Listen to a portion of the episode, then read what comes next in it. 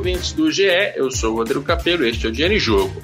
O que seria do futebol se superclubes europeus fizessem uma liga só para eles, sem rebaixamento, e deixassem de disputar competições nacionais e até a Liga dos Campeões da Europa? Hoje nós vamos entender melhor esta possibilidade.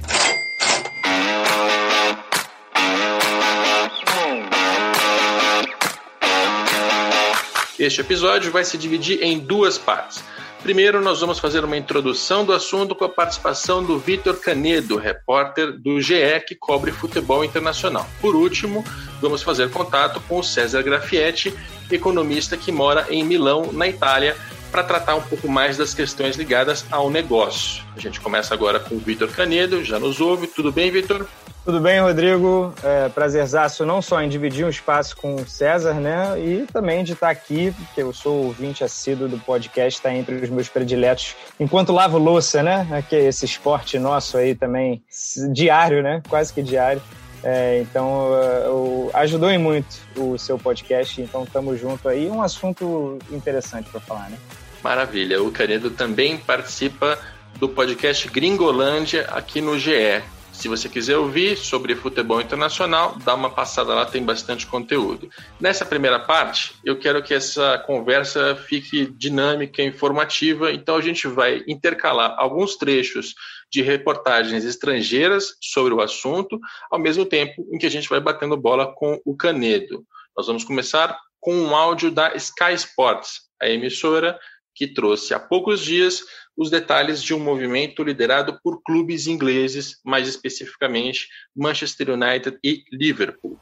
The massive breaking news coming from the world of football is that Liverpool and Manchester United are in talks involving Europe's biggest football clubs to join a new FIFA backed tournament that would reshape the sport's global landscape. Sky News has learned the financiers are assembling a $6 billion, that equates to 4.6 billion pound funding package to assist the creation of what could become known as the European Premier League. Traduzindo rapidamente o que você acabou de ouvir, ela disse o seguinte: notícias importantes do mundo do futebol, Manchester United e Liverpool lideram um movimento para fundar uma liga europeia a 6 bilhões de dólares financiados por um banco JP Morgan. E este grupo ficaria conhecido como European Premier League, ou a Superliga Europeia. Estou fazendo aqui uma adaptação para o português. Primeira coisa, Canedo, Manchester United e Liverpool são clubes com realidades distintas do ponto de vista esportivo, recentemente. Né? O Liverpool acabou de ser campeão da Premier League, do Campeonato Inglês, e o United, que dominou o futebol durante muito tempo, já está há algum tempo sem vencer. Essa década de 2010 foi, foi toda muito ruim. Eu queria que você, com todo o seu conhecimento sobre futebol, contasse para a gente qual é o contexto de Manchester United e Liverpool, para a gente entender melhor como é que eles se encaixam nessa história. Bem, é, é, é isso, né? Esportivamente, hoje há um buraco entre eles. Eu acho que, em termos de grandeza, é senso comum que são os dois maiores clubes da Inglaterra. É, financeiramente, o Manchester United até não vai mal no, no, no, estudo anual lá da Deloitte, o Football Money League.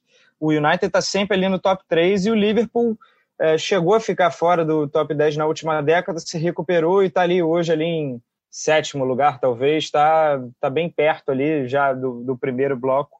É, a grande questão é esportiva, né? O Liverpool acertou com o Jürgen Klopp na sua revolução ali desde 2015 é, então, é, conseguiu finalmente ganhar sua primeira Premier League na história é, nesse ano, na temporada passada. Vinha já habitando as fases finais de Liga dos Campeões, foi finalista contra o Real Madrid e no ano seguinte ganhou do Tottenham na final. Deve chegar de novo, né? Tá com um time muito redondo, o elenco muito certinho, um grande treinador, deve incomodar. E o Manchester United está só agora conseguindo o seu processo de reestruturação, é, errou muito, né? Mesmo tendo muito dinheiro, errou muito em contratações, em treinadores, em tomadas de decisão. É, e só agora o elenco realmente está melhorando um pouquinho. Está é, participando dessa Champions, pegou um grupo bem difícil com, com o PSG e o Leipzig. Mas a tendência, a gente imagina que passe de fase e consiga voltar a ser um clube que frequente né, as fases agudas do mata-mata. O United não passa da semifinal, não chega numa semifinal desde que ele foi finalista em 2011 contra o Barcelona. Então já tem uma década aí, né? É bastante tempo para um clube do tamanho do Manchester United. esse contexto esportivo é importante porque o Manchester United, mesmo estando entre os mais ricos, isso significa ter os maiores faturamentos, ele precisa de mais dinheiro ainda para contratar mais jogadores e melhorar o seu desempenho. E o Liverpool é um clube que veio de um período mais difícil recente, mas que financeiramente e esportivamente agora está voando e, lógico, quer chegar mais longe. Então, esse contexto, contexto esportivo é importante para entender do que a gente está tratando aqui hoje. Vamos ouvir mais um trechinho da Sky Sports com mais detalhes sobre esse plano da Superliga Europeia. Now, more than a dozen teams from England, France, Germany, Italy, and Spain are in negotiations about becoming founder members of the competition. According to insiders, other candidates, including Arsenal, Chelsea, Manchester City and Tottenham Hotspur, and as many as five English clubs could sign up to join it. Traduzindo rapidamente mais uma vez, uma dúzia de times da Inglaterra, França, Espanha e Itália participam. Também tem um também tem um da Alemanha. A apresentadora cita os nomes de alguns clubes e aqui a gente vai mostrar a lista inteira baseados na reportagem da própria Sky Sports que foi publicada em texto. Essa Superliga Europeia, ela teria a participação de 18 clubes, dos quais 12 seriam Liverpool, Manchester United, Arsenal, Chelsea, Manchester City, Tottenham. Aqui tem seis ingleses, tem uma possibilidade de que tenha só apenas, cinco vagas, ou seja, um deles talvez tenha que sair, isso não está claro ainda. Adiante, Atlético de Madrid, Barcelona e Real Madrid, todos da Espanha, Bayern de Munique, Juventus, Paris Saint-Germain, são os principais clubes das principais ligas. Essa aqui é, é a casta do futebol europeu, né, Vitor? Considerando que são 12 clubes entre 18 vagas, a gente pode ainda supor que alguns outros nomes vão, vão participar dessa, dessa liga, ou pelo menos você procurar para participar. É, é, o presidente da Juventus, né, que é também presidente da Associação de Clubes da Europa, o André Agnelli, deu uma declaração curiosa no ano passado, é, tentando discutir por que, que a Atalanta está na Liga dos Campeões se ela é um clube pequeno. Né? Eu acho que a intenção deles é se é, apegarem à tradição, né, a títulos, tamanho de torcida, e não abrirem a festinha para mais ninguém. Então, nesse sentido, quem já conseguiu entrar, caso de Chelsea e Manchester City, através de dinheiro, é, já estão bem representados ali. Se fosse para sobrar algum da Inglaterra, para cortar um sexto elemento, eu acho que ficaria entre Arsenal e Tottenham hoje, né? Por mais que o Arsenal seja muito tradicional, é, já vem é, derrapando algum tempinho. Mas eu acho que da elite mesmo faltariam talvez Borussia Dortmund, que é um time também que consegue incomodar. Na última década chegou a ser finalista da Liga dos Campeões, de vez em quando ganha algum título de Copa da Alemanha, é, já faz tempo que não ganha a Bundesliga. É, na Itália, tendo só a Juventus, dá para abrir espaço para Inter e Milan, né? São duas grandes marcas e que estão voltando. A, a, Inter já está disputando o título, já dá para dizer isso, eu acho. É, já está com baita de um elenco, um investimento também estrangeiro, e o Milan está se recuperando, né? Está ali num caminho do Manchester United um pouco mais atrás, algumas casinhas atrás. Mas para ter mais gente da Itália, eu acho que seria o Milan ter só o PSG na França, não sei se incomoda, né? Tem que ter uma variedade ali de, de países, aí pode abrir espaço para um Lyon, um Olympique de Marselha, um Mônaco, talvez. Vai, aí eu não sei se abre mais ainda e olha, olha a tradição do Ajax, quatro títulos de Champions, mas o Ajax está num campeonato holandês que ele já está descolado dessa realidade há muito tempo, né? O Ajax é hoje um clube que produz jogadores, assim como o Porto e Benfica fazem um ótimo serviço de captação e vendem é, mas são eles pertencem a ligas hoje que já não fazem parte dessa, dessa festa, né, desse núcleo. Então, eu acho que ficaríamos mais nessas outras opções. Encher linguiça ali com Itália, com França, Alemanha, Espanha e, de repente, tentar emplacar o seis da Inglaterra, que hoje são seis clubes que estão entre os 11 de maior investimento, de maior faturamento do mundo inteiro. Então, quando a gente fala de nata, eu acho que tem que ter esse G6 aí, o Big Six da Inglaterra. E ainda seguindo um pouco o caminho da especulação, a gente pode pensar no Leipzig como um, um, clube que fica de fora, o que seria muito curioso, né? Um clube que recebeu tanto investimento, mas que não tem uma grande torcida, uma grande representatividade. Ele é de agora, né?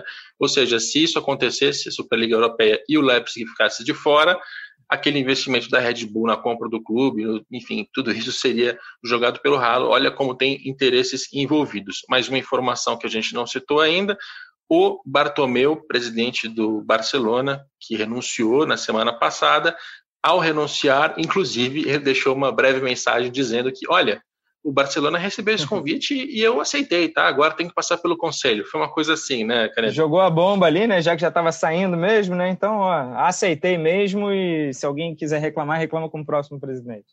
É brincadeira. Bom, vamos ouvir mais um trechinho da Sky Sports. Sources said that FIFA, who are football's world governing body, had been involved in developing the new format, expected to comprise of up to 18 teams and involving fixtures played during the regular European season as well. The top placed teams in the league would then play in a knockout format to conclude the tournament with prize money for the winners expected to be worth hundreds of millions of pounds each year. Aqui a apresentadora diz que fontes disseram a Sky que a FIFA está envolvida e espera que ela autorize a criação desta liga. Até 18 times, com grupos numa primeira fase, mata-mata para decidir, centenas de milhões de dólares em premiações. Ela fala em pounds também, aí são libras, mas enfim, é muito dinheiro.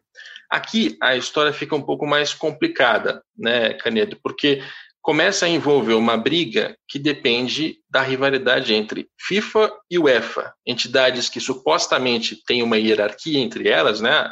A FIFA é a Federação Internacional, a UEFA é a, a Confederação Continental, mas que a gente sabe que na prática a Liga dos Campeões é um produto muito forte, tira dinheiro da FIFA e a FIFA tá louca para achar dinheiro com o Mundial de Clubes, enfim, tem ali uma relação que é complicada e tudo isso agora vem à tona, né? É, o dinheiro vem da, da Europa, né? Dentro do futebol hoje em dia, o dinheiro está na Europa. É, é, muito curioso, eu fui até pesquisar sobre ligas, as ligas mais valiosas do mundo inteiro. A primeira liga de futebol é a quarta colocada, né? As três ligas americanas estão acima: NFL, que é o futebol americano, a MLB, que é de beisebol, e a NBA de basquete. O que é, assim, muito estranho, né? Porque principalmente a NFL é um mercado é, total, é um esporte que só é disputado nos Estados Unidos, basicamente, é, e gera muito mais dinheiro do que o futebol, porque eu acho que o futebol acaba é, dividindo né, o, seu, o seu lucro, o seu potencial, porque aí a gente tem Premier League, Bundesliga, Série A, La Liga, Ligue 1 Champions League. Então, olha só dentro da Europa quantas competições acabam meio que dividindo esse dinheiro, né? Por mais que a Premier League hoje esteja ali acima, seja a quarta colocada nessa hierarquia mundial, mas é, é, o dinheiro acaba sendo dividido, né? Então, se a FIFA pudesse fazer alguma coisa para concentrar, olha, os olhos começam a brilhar, né?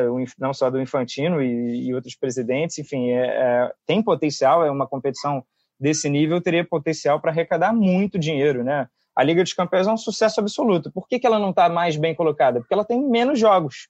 É, a Liga dos Campeões hoje tem 15 datas, se eu não me engano, sendo que são 13 jogos, né? Eles dividem as oitavas ali em mais duas datas. É, se você aumenta o número de datas do, da Champions, vamos viajar aqui, né? 18 clubes, é, ida e volta, fase de grupo, sei lá, 20 e poucas datas, já olha o potencial de de arrecadação como não triplica, né, pelo menos. Então eu acho que os olhos da FIFA estão brilhando. Me incomoda um pouco, né? Eu acho que tinha que ser da UEFA sobre o, sobre o guarda-chuva da UEFA, é, mas aí é uma briga política e, enfim, eu não vou me meter, né? Eu posso dar os meus pitacos, mas é, eu não tenho o menor poder para influenciar nada disso e a gente certamente vai acompanhar nos próximos anos uma disputa ferrenha, porque é muito dinheiro que está em jogo é influenciar, não é com a gente, a gente explica. E é bom para o nosso ouvinte ter essa noção de que você tem marcas, você tem clubes, você tem atletas e você tem competições. As competições também são produtos do ponto de vista comercial, mercadológico.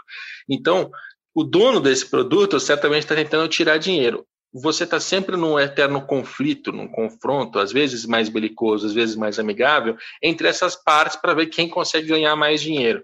E nesse caso tem claramente uma uma rivalidade ali, entre aspas, entre FIFA e UEFA, porque cada uma tem as suas competições, os seus produtos e os seus faturamentos. A gente vai ouvir mais um trechinho de uma reportagem televisiva da Sky Sports. Essa é aquela passagem em que o repórter passa e dá algumas informações. Vamos ouvir o que ele diz para gente. A tournament that further lines the pockets of football's super rich, bankrolled by JP Morgan, will be an uncomfortable proposition to many at a time of economic hardship. Substantial payments to the wider sport may be essential to the European Premier League's political viability. But even then, with an American style model in which relegation hardly features, it might struggle to gain widespread public support. Traduzindo pela última vez, Um campeonato que coloque dinheiro nos bolsos dos clubes super ricos seria uma proposta confortável em tempos de crise, foi o que disse o repórter. Ele continua: pagamentos substanciais são esperados para que haja viabilidade financeira, porém, com o modelo americano, em que não há rebaixamento, os envolvidos podem ter dificuldades para ganhar apoio popular. Na sequência, em um trecho da reportagem que nós não vamos rodar aqui, mas que ele também falou, a Sky questiona o que seria de clubes como Aston Villa, West Ham, Leicester, inclusive campeão recente do campeonato inglês. Estas cenas de um campeão tão improvável acabariam de vez, porque esses clubes estariam alijados desta Superliga Europeia. Eu quis rodar esses áudios da imprensa britânica justamente para que você, nosso ouvinte, saiba que essa discussão não é apenas nossa, não é o Capello e o Canedo que estão aqui elocubrando em cima de um assunto. Esse é um assunto que está na pauta, inclusive, dos europeus. Agora, eu queria que o Canedo desse a opinião dele sobre o que aconteceria com esses outros clubes, né? que essa é uma, uma questão muito sensível. Considerando que campeonatos nacionais perderiam absolutamente o seu valor caso esses clubes principais saíssem, né, fossem disputar outra competição, receita com televisão e patrocínio cairia e, de fato, esses clubes não só Aston Villa, West Ham e Leicester, mas de todos os outros países, estariam arriscados, né? É, é, é muito ruim a ideia. Eu, eu, eu não sou muito fã é, desse sistema americano, porque você parte do princípio que só vão existir aqueles times para sempre, né? É, a NFL e a NBA com seus 32 times, a gente sabe de cor, né? não todos, mas alguns, é, eles conseguem se revezar ali entre os campeões. Há, há um interesse, porque tem outros mecanismos né, de, de salary cap, né, um limite da folha salarial, então é, tem o draft que vai equilibrando né, ano a ano. É, é, difícil você ver um clube no topo durante muito tempo.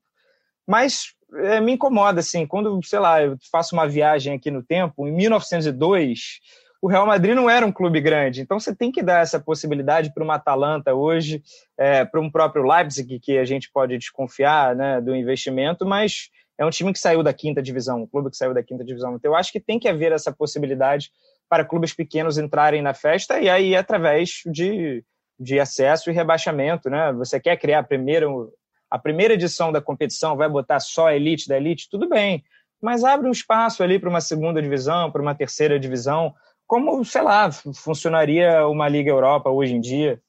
Eu acho que a FIFA poderia pensar nisso seria mais interessante, porque isso mina muito os clubes médios e pequenos.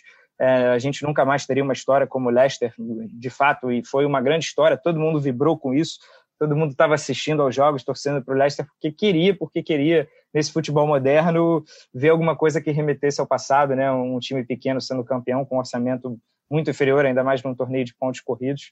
É, mas eu entendo também esse movimento, eu acho que é um movimento inevitável, é, o dinheiro na mesa está aumentando é, e os clubes estão tentando ganhar mais. É, eu acho que é inevitável, mas eu tenho, eu faria essas pequenas mudanças.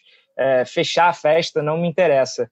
É, e, e, é claro que as ligas vão brigar arduamente contra isso. É, eu realmente espero que a estrutura atual prossiga, né? Que ela seja mantida. Eu gosto muito dos campeonatos nacionais, mais a Liga dos Campeões. É claro que é um modelo que tem seus problemas financeiros, comerciais, esportivos, de calendário, etc. Mas eh, ainda assim é um modelo que permite, como o Canedo falou, que um clube que hoje é pequeno, amanhã fique médio e depois fique grande, se ele trabalhar bem durante 30 anos. Isso é possível hoje e não será se tiver uma, um círculo fechado em que só alguns participam. E para fechar essa primeira parte do episódio e também a participação do Vitor Canedo, eu quero perguntar para ele uma coisa mais conceitual. O Canedo, assim como eu, também está presente nas redes sociais ali com persistência, com paciência tal, e a gente ouve bastante e lê bastante o que os torcedores dizem para a gente. Minha pergunta para você é a seguinte, Canedo, você acha que os torcedores eles se importam com o equilíbrio com a existência de adversários menores, né, falando de um West Ham, de um e o West Ham nem é pequeno, vai, mas eles se importam de fato com, uma, com a presença de um clube menor, uma competição nacional que hoje já está muito previsível, né? Você imagina sempre Bayern de Munique, Juventus e PSG campeões.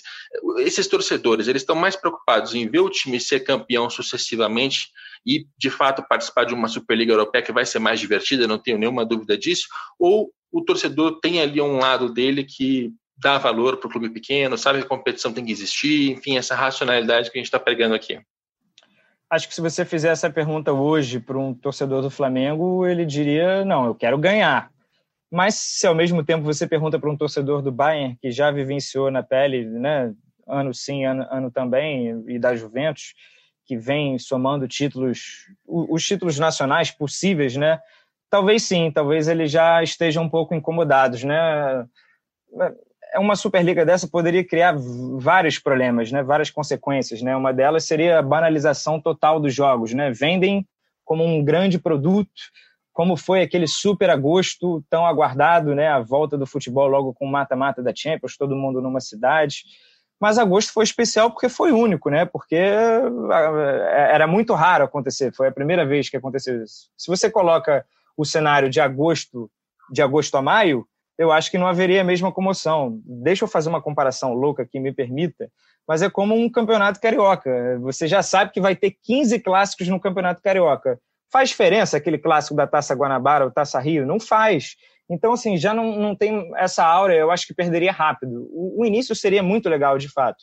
Mas é, em dois, três anos, eu acho que seria formada ali umas prateleiras ali, né? A gente teria a primeira, segunda e, e terceira escadinhas ali dentre esses 18 clubes. Então, o Arsenal, se o Arsenal entrar para a festa, você imagina o Arsenal ganhando esse título num campeonato de pontos corridos e depois mata-mata? sem chance. Então o Arsenal viraria um Southampton, o Arsenal viraria um West Brom rapidamente. Eu acho que é, num longo prazo essa liga se pareceria muito com a liga atual. A diferença é que haveria melhores jogadores, eu acho que melhores jogos, mas eu acho que ainda assim o interesse não se sustentaria.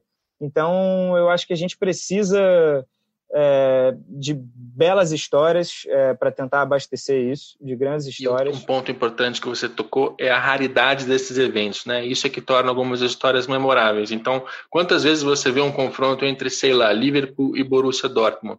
Poucas, porque depende lá da Liga dos Campeões, etc. Se você fecha todo mundo num grupo, aquilo fica mais previsível, a quantidade de vezes que isso vai acontecer vai ser maior e tende a banalizar um pouco. Esse é um ponto bastante interessante. Copa do Mundo todo ano não teria a mesma graça que tem, como é a cada quatro anos, né? É, é Exatamente. Exatamente. E também a possibilidade de ter uma zebra, de ter um clube que trabalhou muito bem, pequeno, tem alguns jogadores que encaixam e que surpreende. Isso também enriquece a história da competição e do futebol. São pontos muito bons que o Caneiro trouxe. Somos todos Obrigado Atalanta. Pela... É isso aí, é isso aí. obrigado pela participação e fique à vontade para complementar qualquer outra coisa. Não, valeu, Capelo. Muito obrigado. Acho que já falei bastante aqui. Abro alas para o César Grafietti. Tamo junto. Obrigado, hein? Nós vamos falar com César Grafietti, mas antes faremos uma transição para acrescentar mais uma história muito importante e que tem toda a relação com este episódio nós conversamos com Vitor Canedo sobre a Superliga Europeia, movimento liderado por Manchester United e Liverpool para criar uma competição fechada e continental. Mas esta não é a única história que está em andamento neste exato momento. Também por indução desses dois clubes, o futebol inglês hoje discute o que eles chamam de Project Big Picture. Big Picture é uma expressão usada para quem pretende ver o quadro de uma maneira mais ampla, e eu acho também que essa é a conotação no caso. Basicamente, os clubes mais ricos da Inglaterra, o chamado Top Six, fizeram a proposta para salvar os clubes pequenos e médios com contrapartidas muito espertas. A proposta era a seguinte: a Premier League, primeira divisão, daria 250 milhões de libras para a English Football League, a segunda divisão, com a justificativa de que esse dinheiro era um auxílio em tempos de pandemia. Quais são as contrapartidas? A Premier League seria reduzida de 20 para 18 clubes. Além disso, haveria apenas duas vagas de rebaixamento automático e a terceira seria decidida com um playoff entre o 16º lugar da primeira divisão e o terceiro da segunda. Mais importante ainda, os clubes de maior poder econômico também teriam maior poder político. Decisões que hoje é, precisam da aprovação de todos os 20 clubes da primeira divisão passariam a ser tomadas por menos de nove o pagamento do paraquedas também acabaria. Se você não conhece, o Parachute Payment, como eles chamam lá em inglês, é um auxílio dos clubes da primeira divisão para aqueles que acabaram de ser rebaixados. Eles mantêm um pagamento na temporada seguinte para reduzir um pouco o impacto que é perder a receita de televisão da primeira divisão e passar a receber da segunda, que é muitíssimo menor. Enfim, Você percebe aí que são várias contrapartidas leoninas em contrapartida, né, em troca daquele pagamento, daquele adiantamento. A gente ainda não tem muito bem a natureza daquele dinheiro, daquelas 250 milhões de libras. A Primeira Liga recusou esse projeto em 14 de outubro, né?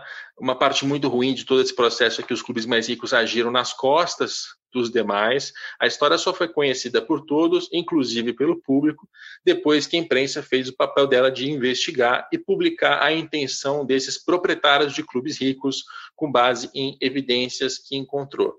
Para você ter uma ideia de como esse assunto tem suscitado debates na Inglaterra, vamos ouvir dois trechos curtos de dois ex-jogadores que trabalham como comentaristas na Sky Sports. Primeiro, o ex-lateral da seleção inglesa e do Manchester United, Gary Neville. The structure of payments to football clubs in this country is ridiculous. It's wrong. Six, seven million quid to number 21 in the football pyramid, 100 million to number 20. If you had a shorter gap between number 21 and 20, which is the top of the championship to the bottom of the Premier League, you wouldn't have this desperation to chase this money. You wouldn't have this desperation that exists. So just basically, let's accept that that gap shouldn't be as big as it is. Ele diz nesse trecho que a estrutura de pagamentos do futebol inglês é ridícula, ela está errada. 6 ou 7 milhões de libras para quem está na segunda divisão, mais de 100 milhões para quem está na primeira, mesmo que em vigésimo lugar. Ele está falando aqui sobre os direitos de transmissão. Se eles reduzissem essa diferença, não haveria desespero para buscar aquele dinheiro, desespero para continuar existindo. Essas são as palavras do, do Gary.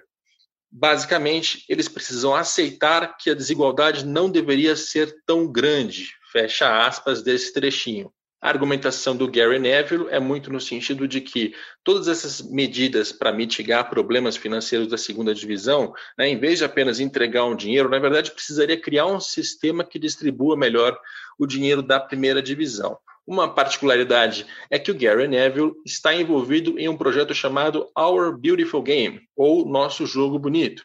Basicamente, eles pedem mudanças no futebol inglês, como a criação de um novo sistema de licenciamento, uma divisão do dinheiro da primeira divisão mais equânime ali com a segunda, para evitar casos de falência, como aqueles que estão é, prestes a acontecer nesse momento agora de crise, reformas na governança da Football Association, a Federação Nacional, e até a criação de um órgão público independente para regular o futebol inglês. Imagina, um órgão do governo que vai determinar algumas regras e que vão ter que ser cumpridas por Premier League, pela segunda divisão, pela própria Federação Nacional. O Gary é um ex-jogador bastante ativo nesse sentido. E a gente vai ouvir mais um trechinho da defesa dele para entender melhor o argumento.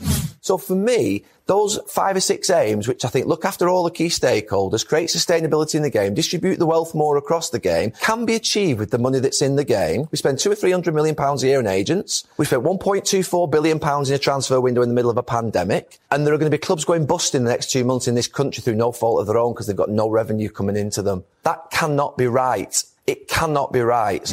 Ele diz que essas demandas feitas pelo grupo que ele milita são importantes para a sustentabilidade do jogo, para a distribuição dos recursos. Elas podem ser alcançadas com a quantidade de dinheiro que já está disponível no futebol inglês. Ele cita: o futebol inglês gasta de 200 a 300 milhões de libras por ano apenas com comissões para intermediários. O futebol inglês investiu 1,2, 1 bilhão e 200 milhões de libras em contratações de jogadores no meio meio da pandemia, no meio de uma crise. E há muitos clubes que estão fechando as portas porque não têm receitas. Ele diz muito claramente: isso não pode estar certo. Ele repete: isso não pode estar certo. Agora, nós vamos ouvir um trecho do ex-zagueiro da seleção inglesa e também do Liverpool, Jamie Carragher. I can understand a little bit of the frustration from the top teams where everyone's got an equal vote and everyone should have an equal vote. And that frustration may be coming from the fact that whether you like it or not, the top clubs do drive the revenue coming into the Premier League and they're there every year and there's teams coming up and down. And one of the reasons they get their 100 million is because of maybe obviously the Premier League, but also, you know, the big clubs and they drive that. Aqui ele tem uma posição que é, de certa forma, antagônica com o Gary, embora eles não, não briguem lá no programa, como a gente está acostumado a ver aqui no Brasil. O Jamie ele diz que consegue entender a frustração dos clubes mais ricos. Gostando ou não, são eles os clubes que geram as receitas para a Premier League. É claro que o campeonato é importante, mas é por causa deste poder comercial desses clubes que eles recebem centenas de milhões de libras. Olha só mais um trechinho interessante. What I didn't like was the hypocrisy of it, of all these other clubs in the Premier League then saying, oh, the, you know, the top six looking after themselves doing this. Are we forgetting restart? When the bottom six clubs or the bottom ten didn't want the league to go on. Karen Brady was talking about null and void because it suited them. This idea that people in football were all going to look after each other with this football family, it's nonsense. It's never been that way and it never will. Ele diz que não gosta da hipocrisia envolvida nessa história. Os clubes estão reclamando dos seis mais ricos fazendo esse projeto. Será que esquecemos de onde tudo isso começou? Os proprietários que começaram a Premier League fundaram a liga justamente para excluir outros clubes. Ele ainda diz que essa ideia de futebol que abraça os fãs, abraça os outros, abraça todos os clubes é nonsense, sem noção. Nunca foi assim e nunca será. Essas são as palavras de Jamie Carragher. Bom, são opiniões divergentes que Gary Neville e Jamie Carragher manifestaram em um programa de debates da Sky Sports.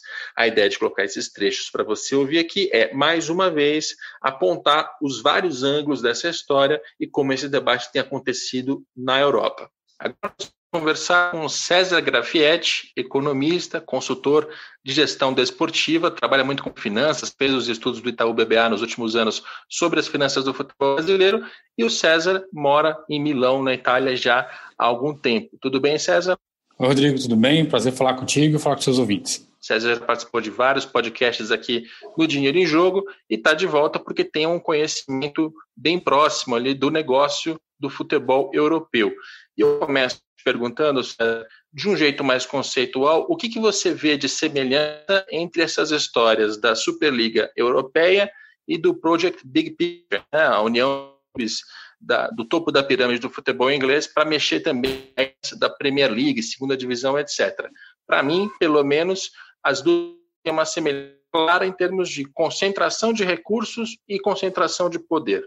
É, Rodrigo, acho que você, mata o assunto com essa conversa, assim, porque justamente é, a gente tem que lembrar o seguinte: a indústria do futebol é uma indústria qualquer outra em lugares onde você tem, de fato, é, dinheiro e, e um, uma característica de negócio. Né? Então, diferente do Brasil, onde você tem associações e tudo mais, na Europa os clubes são, têm dono e todo mundo precisa fazer valorizar os seus ativos. Então, como você faz para valorizar o ativo? Você não pode empresas, fundir empresas, né? não dá para pensar no Liverpool e no Manchester United fundidos num único clube. Então, o que, você vai fazer? Você vai buscar aumento de receita para avaliar o seu negócio.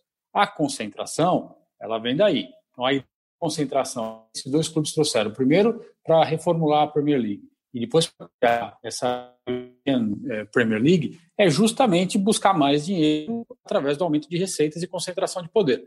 Por quê? Porque com isso eles fazem valorizar os seus próprios negócios. É, não tem santo nessa história e eles estão, de certa forma, olhando simplesmente os, os seus bolsos, né? especialmente os acionistas desses dois clubes.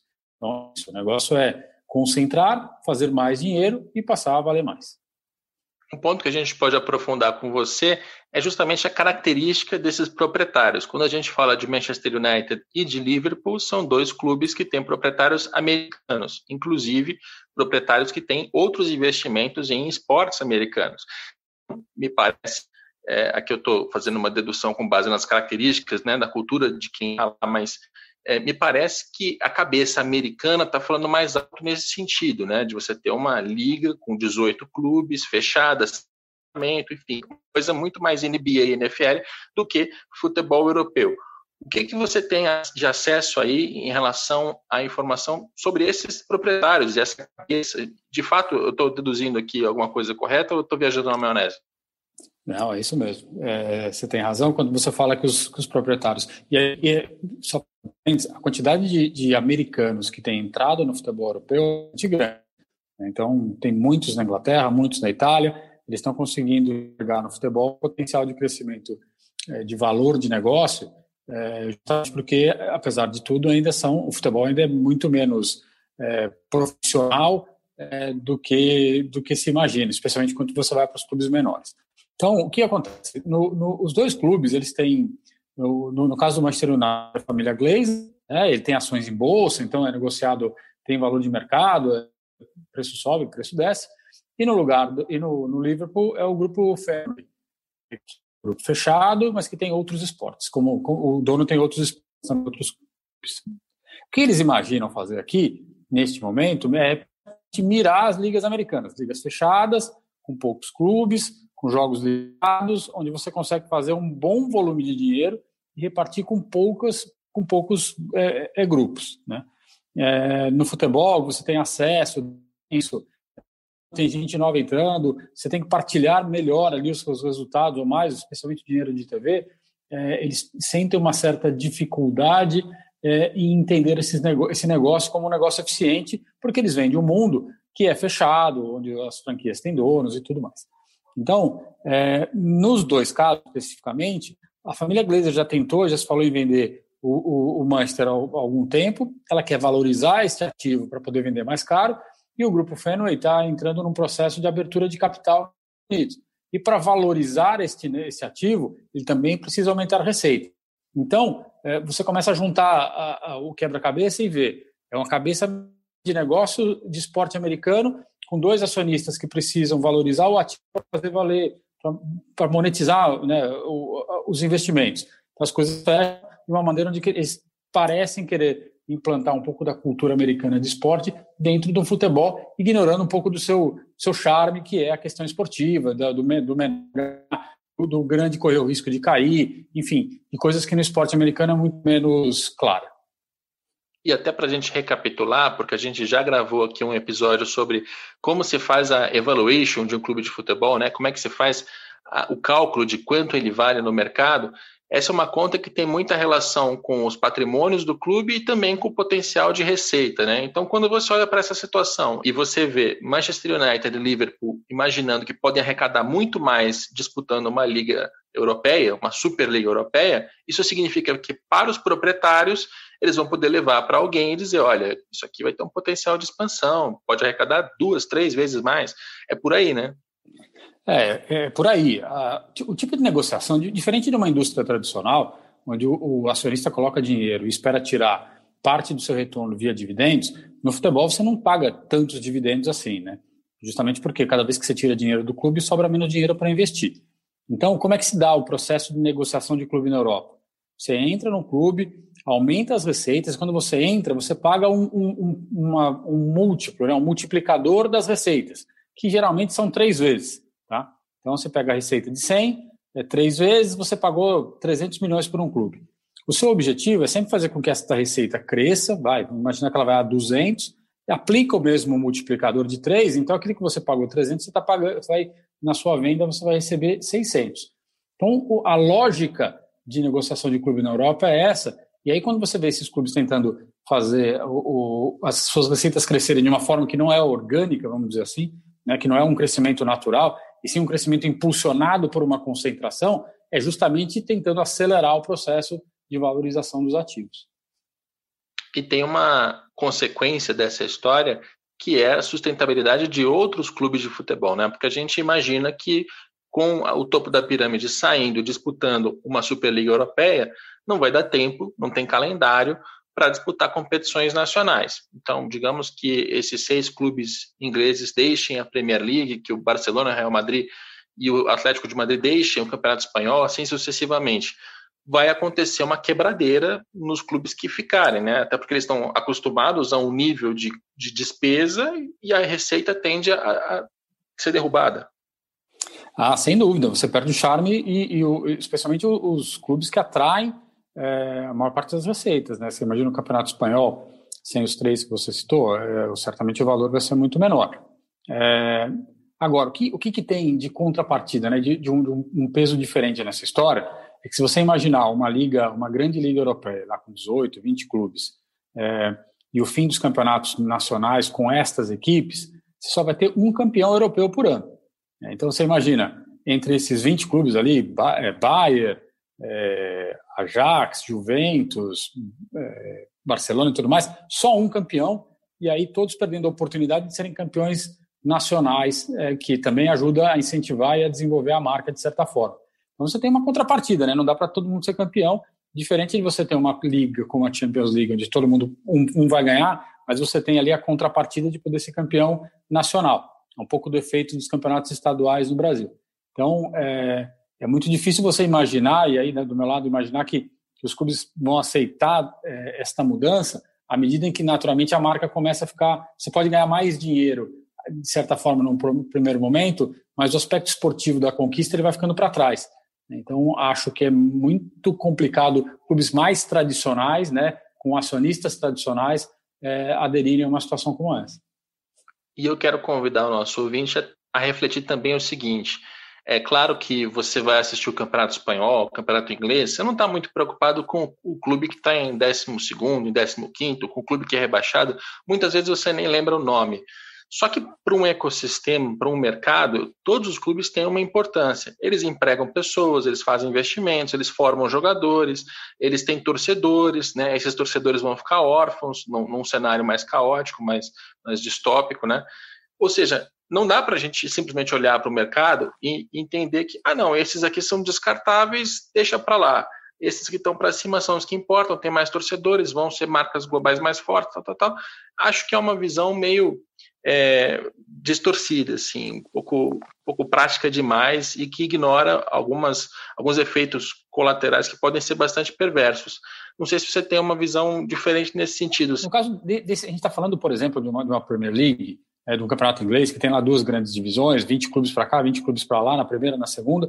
Tem aqueles 6, 7, 8 que a gente sabe que dificilmente vão cair, e tem um, um resto que corre o risco de cair todo ano. É, você tem que fomentar esses clubes para que, para quê? Para que haja uma oxigenação, para que eles formem atletas, para que eles contratem atletas jovens de outros países, para poderem desenvolver e, a, e, os times grandes é, absorverem. Então, se, se, você mata esse ecossistema, né, se você mata o pessoal da, da segunda divisão, esses clubes pequenos, você mata a oxigenação do futebol. Né? Não dá para esperar, por exemplo, que numa, numa competição de 20 clubes é, da Europa, dos maiores, que só o Ajax vai ficar ali, é, ou o Benfica, vão ficar é, é fomentando novos atletas.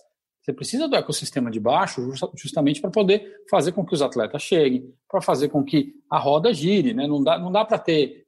Chega uma hora que só, só jogo grande é, alguns clubes vão começar a ficar pequenos, porque é, naturalmente em 20 você vai ter 6, 7, 8 que não vão chegar nunca, porque eles são inferiores aos, aos demais. Então você, esses clubes também perdem valor. Em algum momento é natural que você tenha uma, um distanciamento entre os que ganham e os que perdem, e esses que perdem é, reduzem de tamanho e, ao mesmo tempo, você diminuiu a estrutura do futebol local, nacional, dos clubes menores. Então, é, para um equilíbrio, você tem que ter ali de primeira divisão, segunda divisão, uma estrutura de, de, entrada e saída e de oxigenação que faz com que justamente o futebol seja o que ele é. Pegar um jogador como o Kanté, que há pouco tempo era do Leicester, e hoje é um, um, um cara que foi campeão do mundo pela França, que conquistou muita coisa pelo Chelsea, ou seja, você, tem que ter a capacidade de fazer essa transição do pequeno para o grande. E tem um ponto importante aqui, uma questão é, até comparando com outros setores, né? O César vai poder falar sobre isso com muito mais propriedade. Mas, por exemplo, a gente trata de cervejas. Quando você olha para o mercado de cervejas no Brasil dos anos 80, 90, você tinha um monte de empresas, várias marcas diferentes, e eram de fato empresas diferentes.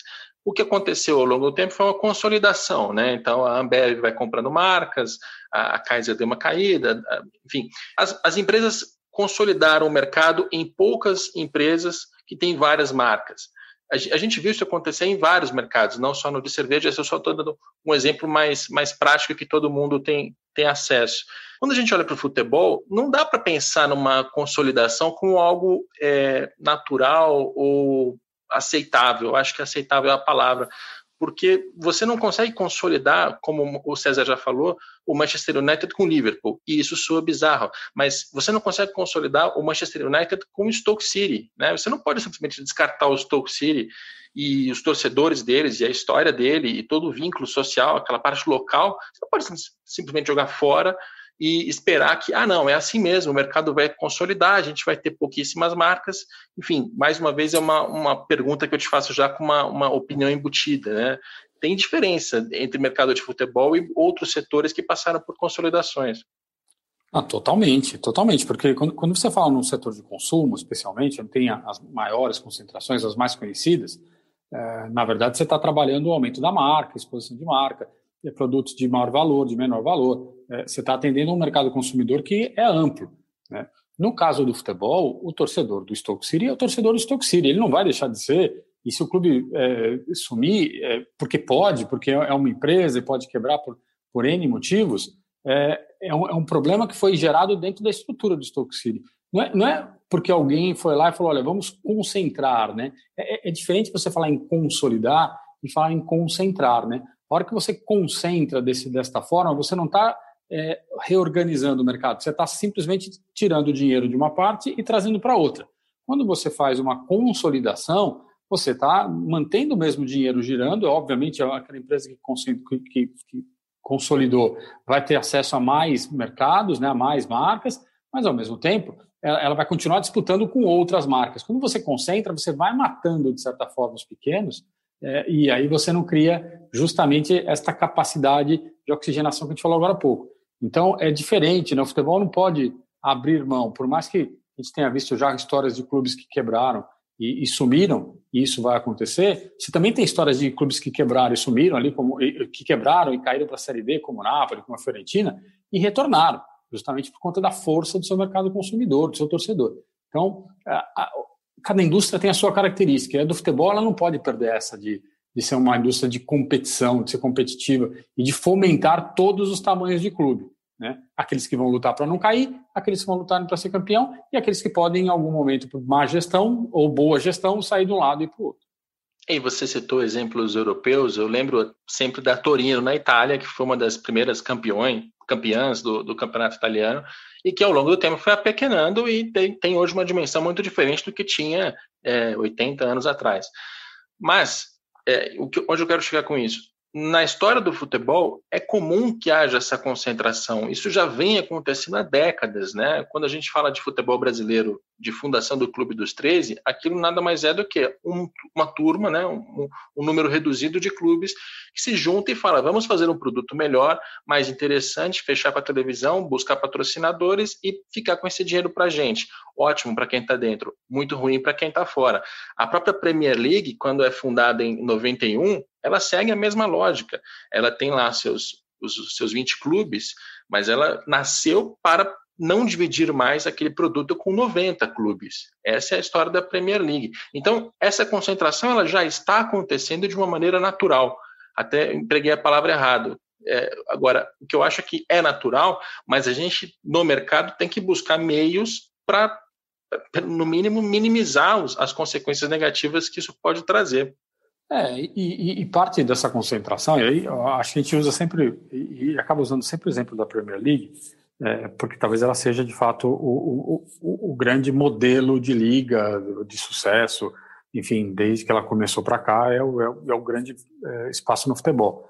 Mas você vai ter competições como a Série A italiana, como a, a La Liga, como a Bundesliga, onde você teve certa concentração e certa perda de poder, muito pela incapacidade ou pela capacidade dos clubes de se organizarem. Então a concentração vai existir. O Bayern de Munique concentra títulos, concentra dinheiro. A Juventus concentra título e dinheiro. É, Barcelona e Real Madrid também. Por quê? Porque eles também tiveram capacidade de se enxergar no mercado e buscar uma melhor é, qualificação e um melhor desempenho. Você pega na Itália Milan e Inter, por exemplo, que já foram gigantes, hoje são muito menores né, do ponto de vista esportivo, do ponto de vista de competitividade. Então, é, acho que esta concentração, quando ela vem naturalmente, e eu digo naturalmente porque ela é um, um, um acontecimento de mercado, né, de desenvolvimento de mercado, ela é bem-vinda ou ela é aceitável. É, ao mesmo tempo, você pega clubes que eram pequenos, que eram menores e ocuparam espaço. Então, a, a, é, o, o, problema dessa concentração é quando ela vem forçada, né? quando ela vem numa tentativa de você se se beneficiar porque você tem interesses pessoais ali, tem interesses particulares numa situação que não é natural. Aí eu acho que uh, o, o, mercado como um todo, a indústria como um todo, tem que prestar atenção para evitar isso, porque isso de fato vai matando e vai tirando a capacidade desse mercado de continuar sustentável. E a gente aqui no Brasil tem o costume de olhar para o futebol inglês, por exemplo, e sempre vê-lo como uma referência inclusive como uma referência de liga, né? Clubes que sentam à mesma mesa para tomar decisões juntos, para vender os seus direitos de transmissão, para distribuir o dinheiro. Tudo isso aqui para o futebol brasileiro é referência e a gente não consegue fazer por pura incapacidade. Mas o que essa história está mostrando para a gente é que mesmo nesse ambiente mais organizado, é, mais coletivo, e, em comparação ao futebol brasileiro, sem dúvida, ele é mais coletivo, tem também esse intuito, essa força para tentar continuar concentrando recursos e poder e excluindo, né, de uma maneira até meio autoritária, como, como o César acabou de colocar. Agora, César, para a gente fechar essa conversa, eu queria também colocar o contraponto de mostrar que o modelo atual não é as mil maravilhas, né? Não é exatamente as pirâmides do Egito. A gente tem alguns problemas ali na Premier League e um deles é sobre o clube que cai, né? Você tem clubes para cima no topo da pirâmide que estão consolidados na Premier League, você tem clubes da segunda divisão que não vão chegar, não conseguem, mas você tem uma parte no meio ali que sobe, cai, e aquilo estimula uma irresponsabilidade que é, é um problema grave do futebol inglês, né? É, eu, eu, diria que no futebol inglês ela é mais, é mais latente, mas ela, ela acaba acontecendo em todas as ligas, nas, especialmente nas, é, nas ligas com mais clubes empresa, né? Espanha, Itália e, e, Inglaterra, isso é muito claro. Quando você joga a Premier League ou a primeira divisão desses países, o, o nível de receita é, é, muito grande, porque você tem um valor de TV ali que impulsiona é, completamente é, essas receitas. E você tem o match day lá, a bilheteria mesmo do time pequeno, quando o Lecce joga a Série A italiana contra a Juventus, lota o estádio, a bilheteria e tudo mais. Então, é, esses clubes eles acabam tendo um nível de, de, receita maior e acabam gastando com, de forma compatível com essa receita. Quando cai, eles são obrigados a arrastar um, um nível de custo altíssimo com um, um, perfil de receita muito menor. A mesma coisa vale para o time que, tá, que tenta subir. Né? Aquele time que, pô, eu preciso subir, vou jogar outra divisão porque a receita triplica, quadruplica. É, quando dá certo, ótimo, você vai ali ajustar o seu fluxo de caixa. Quando dá errado, o time corre risco até de, de quebrar. Então, você vai ter ali, pensa em 20 times na Série A e 20 times numa Série B, na primeira e segunda divisão, você tem ali aqueles 5, 10 que vão brigar para não cair, e aqueles 5, 10 que vão brigar para subir de uma divisão para outra, um, um, clubes em risco o tempo inteiro, né? O risco de perder receita, ou o risco de não conseguir ganhar a nova, uma receita maior. E aí sempre com custos incompatíveis. Então, de fato, o sistema precisa trabalhar de uma forma a minimizar esses impactos, né, é, que já deveriam ser naturais, se você tivesse movimentos de, de fair play financeiro mais robustos e mais duros, evitando o gasto, talvez você tivesse um, um, um, nível de controle um pouco maior. Mas, de qualquer forma, talvez você tenha que ter um modelo de distribuição de dinheiro que privilegie, que beneficie estes clubes de alguma forma, para evitar quebradeiras simplesmente porque você caiu de divisão ou porque você não conseguiu subir. O futebol inglês tem o que eles chamam lá de paraquedas, né? O clube que cai da Premier League ainda tem, durante algum tempo, parte da receita que ele teria na primeira divisão, tem ali um, um certo endosso, um apoio, mas o que se discute lá é que talvez devesse ter uma distribuição melhor com a segunda divisão. Lógico, depois talvez virasse um problema para quem está entre a terceira e a segunda. Sempre vai ter um cobertor curto que não vai cobrir a cabeça e os pés. Mas é, não é um modelo ideal, dá para procurar alguma alternativa, ela só está diametralmente oposta ao que esses clubes da, da topo da pirâmide estão imaginando fazer, que é aniquilar o campeonato nacional pra, na prática, né, e jogar numa, numa casta ali, uma Superliga Europeia enfim, é, são questões europeias que a gente aqui no Brasil não tem muito acesso, César, e é muito bom falar contigo e, e atualizar em relação a elas. Ah, legal, é ótimo, porque assim, a gente precisa de fato, é, acho que o Brasil ainda está longe desse tipo de, de, de realidade, é, mas só mostra que, de fato, quem está pensando em negócio também tem, de, de outro lado, é, capacidade de crescer e de continuar dominante no mercado. Então, também é um risco para o futebol brasileiro continuar vendo os europeus crescendo, ficando mais fortes de alguma maneira, e tomando conta do mercado com ampla é, liderança. E você tocou no caso do futebol brasileiro. Eu acho que, além disso que você acaba de colocar, também nos ajuda a refletir um pouco mais sobre o que estamos fazendo no nosso mercado, porque o futebol brasileiro também está passando por um processo de concentração de riquezas e poder há muito tempo. Ele tem várias discussões em relação a direitos de transmissão, a formação de liga, que ninguém quer, né? pelo menos entre os dirigentes, ninguém se manifesta nesse sentido, possível intervenção de Estado, coisa e tal. E quando a gente olha para o mercado, a gente tem que lembrar da importância do Flamengo, do Corinthians, do Palmeiras, do São Paulo, clubes que têm mais torcedores, que têm que ser remunerados meritocraticamente, afinal eles dão mais audiência, coisa e tal. Mas você tem também vários outros clubes de é, importância local para formação, para emprego de pessoas e tal, que tem que achar o seu lugar no mercado. Talvez, olhando para o futebol europeu, para todas as questões que eles têm lá, a gente vai conseguir também refletir um pouco melhor, de um jeito mais maduro, em relação ao que queremos para o futebol brasileiro. César, me despeço de você, agradeço muito a participação no podcast, mais uma, e está livre para fazer qualquer comentário adicional é, sobre os assuntos todos que a gente tratou. É, primeiro, obrigado aí pelo convite, Rodrigo. É sempre um prazer falar contigo com seus ouvintes. É, me sinto da casa aí. É. E é isso mesmo, acho que eu, eu, esse final é. O, o, futebol brasileiro precisa começar a pensar um pouco mais em como se tornar sustentável.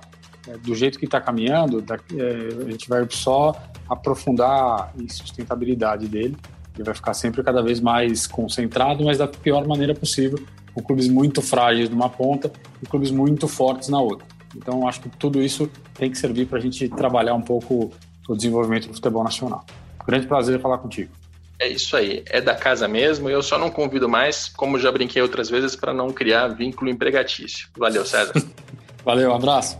Sempre muito bom falar com César Grafietti, sempre muito bom falar com Vitor Canedo. Nós estamos terminando o nosso episódio, um episódio que tem a produção do Leonardo M. Bianchi, a coordenação do André Amaral e do Rafael Barros, e a gente volta na próxima segunda-feira com mais um Dinheiro em Jogo.